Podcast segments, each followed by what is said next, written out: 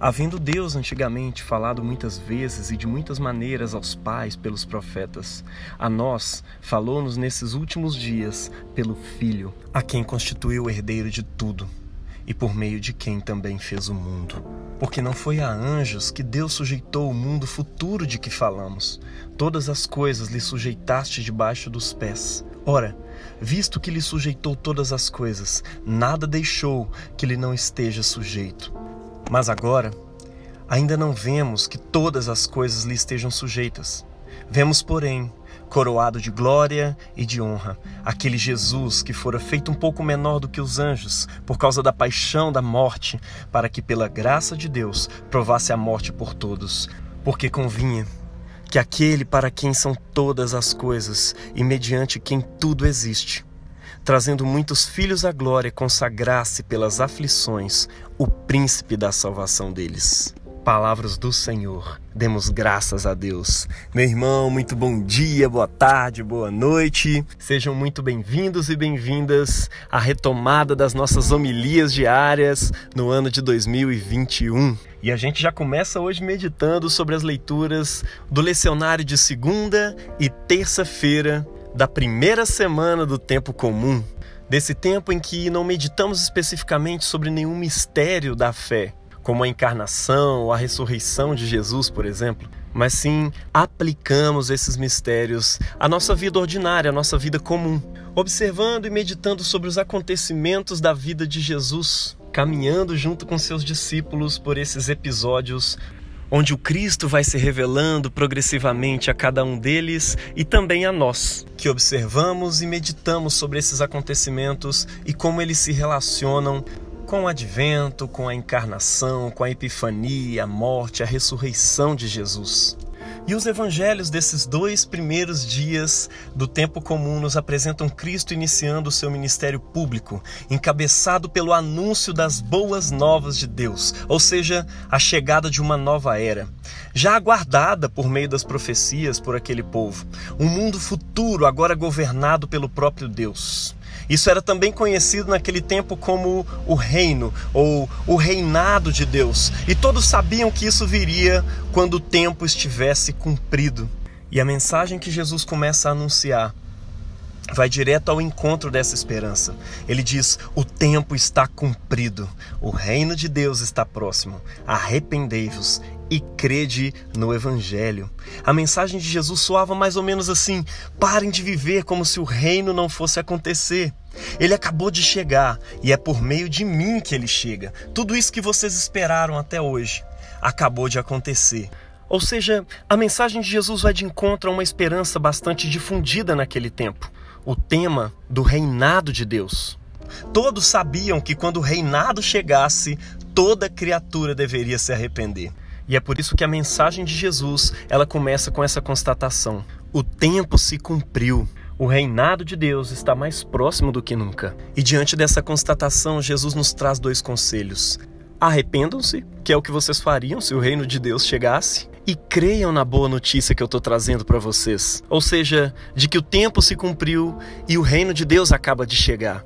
Mas por que eu deveria acreditar? Talvez alguém se perguntasse naquele tempo. É porque chegou mesmo e vocês vão ver. Quem é essa pessoa que traz tal notícia? Muitos possivelmente já haviam trazido notícias semelhantes, talvez com as mesmas palavras.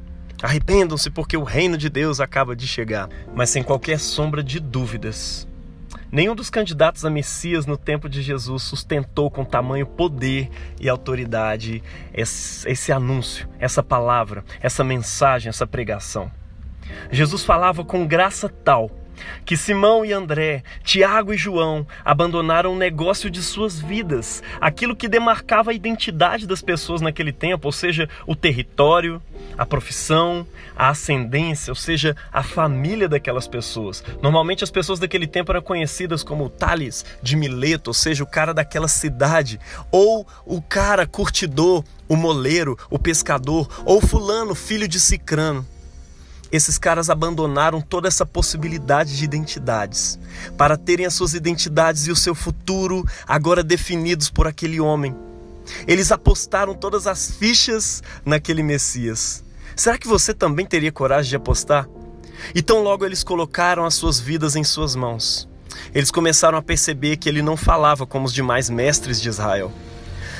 Isso talvez trouxesse algum desconforto também, afinal de contas, ele não agia conforme o esperado de um mestre, de um professor daquele tempo. Marcos 1, 21 a 22 nos mostra que ele ensinava como quem tem autoridade, não como os pregadores de seu tempo. Pode ser isso, pode ser aquilo, ou não. Você já viu gente desse tipo? Entretanto, Jesus como alguém que não é somente enviado de Deus, mas também é o próprio reflexo da glória de Deus, a expressão exata da pessoa do Deus Trino, que fala das coisas que ele sabe, e ele sabe porque ele próprio sustenta toda a existência com a sua palavra poderosa. E nos, próprios, nos próximos episódios de sua caminhada, você e eu vamos ver, juntamente com os discípulos, a extensão dessa autoridade. Ele fala como quem tem autoridade, porque ele realmente a tem. E ele demonstra isso.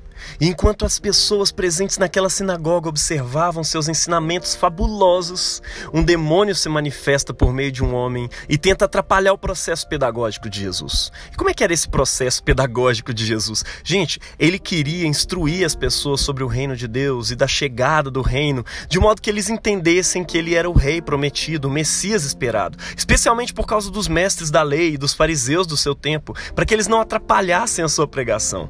Mas antes disso, esses demônios começam a gritar: O que você quer com a gente, Jesus de Nazaré? Você veio nos destruir? Eu sei que você é o Santo de Deus. Jesus logo responde: Cala-te e sai dele. O demônio se estribucha no chão, ele grita, mas não pode resistir à autoridade daquele homem. O questionamento imediato não poderia ser outro: Que é isso? Um novo ensinamento, só que com autoridade? Porque eles possivelmente já haviam experimentado diversos ensinamentos novos naquele tempo. Mas diferente desse, nenhum deles tinha autoridade. Aquele povo ali sabia o que eram demônios. Os fariseus tentavam expulsá-los. Existiam ordens de judeus exorcistas naquele tempo, como o próprio livro de Atos nos demonstra, mas parece que isso não funcionava muito bem. Ou pelo menos naquele caso ali não funcionou muito bem, afinal de contas, aquele demônio estava presente dentro da sinagoga, dentro da igreja daquele tempo.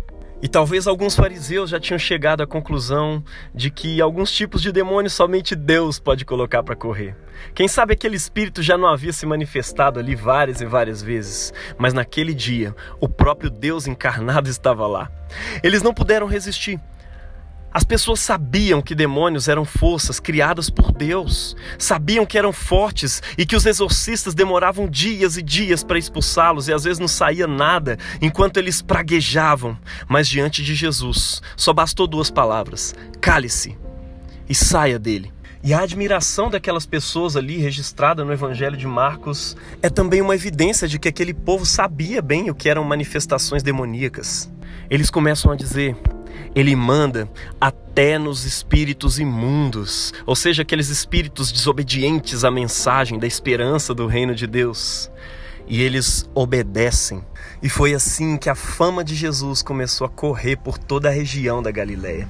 Imagine as pessoas daquele tempo dizendo umas às outras a partir de então: o tempo se cumpriu. O reino de Deus só pode estar mais perto do que nunca. O Rei de Justiça, o Santo de Deus, apareceu entre nós. Imagine o que não disseram após a morte e a ressurreição de Jesus. Não foi a meros homens, nem a meros anjos, como no passado, que ele submeteu essa nova era, esse novo mundo vindouro que nós esperamos e do qual nós falamos. Não é um Moisés, não é um mero anjo. Ele tem autoridade até sobre os anjos caídos. Na verdade, não há nada que não lhe esteja sujeito.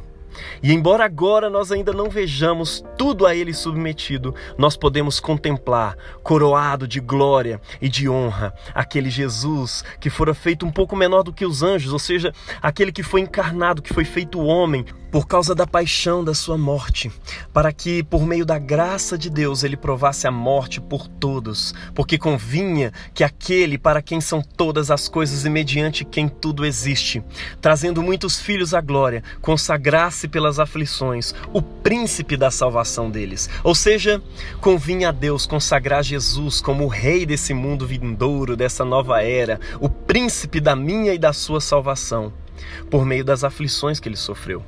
Meu irmão, esse novo mundo está garantido. E você pode contemplá-lo hoje por meio dos episódios dos evangelhos, olhando para Jesus e certificando-se cada vez mais da realidade desse reino sobre o mundo. O reinado prometido que já é, mas ainda não. Do qual você que é discípulo e discípula, você que, como André e Pedro, como Tiago e João, ouviu a voz graciosa desse mestre depositou toda a sua esperança nele, apostou todas as suas fichas nele. É agora herdeiro e herdeira. Ele não desampara os que nele confiam. Essa meditação desses dois dias também nos ensina, meu irmão, a não temer as forças e os poderes desse mundo não há forças espirituais que não lhe estejam sujeitas. E ao longo dessa caminhada de discipulado, ao longo do Evangelho de Marcos, do livro de Hebreus, nesses próximos dias você verá que na verdade não existe nenhuma força sequer, até mesmo as forças da natureza, que não lhe estejam sujeitas, que não estejam sujeitas ao nosso Senhor Jesus Cristo. Deus abençoe você, discípulo e discípula do Senhor, na caminhada com Ele ao longo desse tempo comum. Em nome do Pai e do Filho e do Espírito Santo. Amém.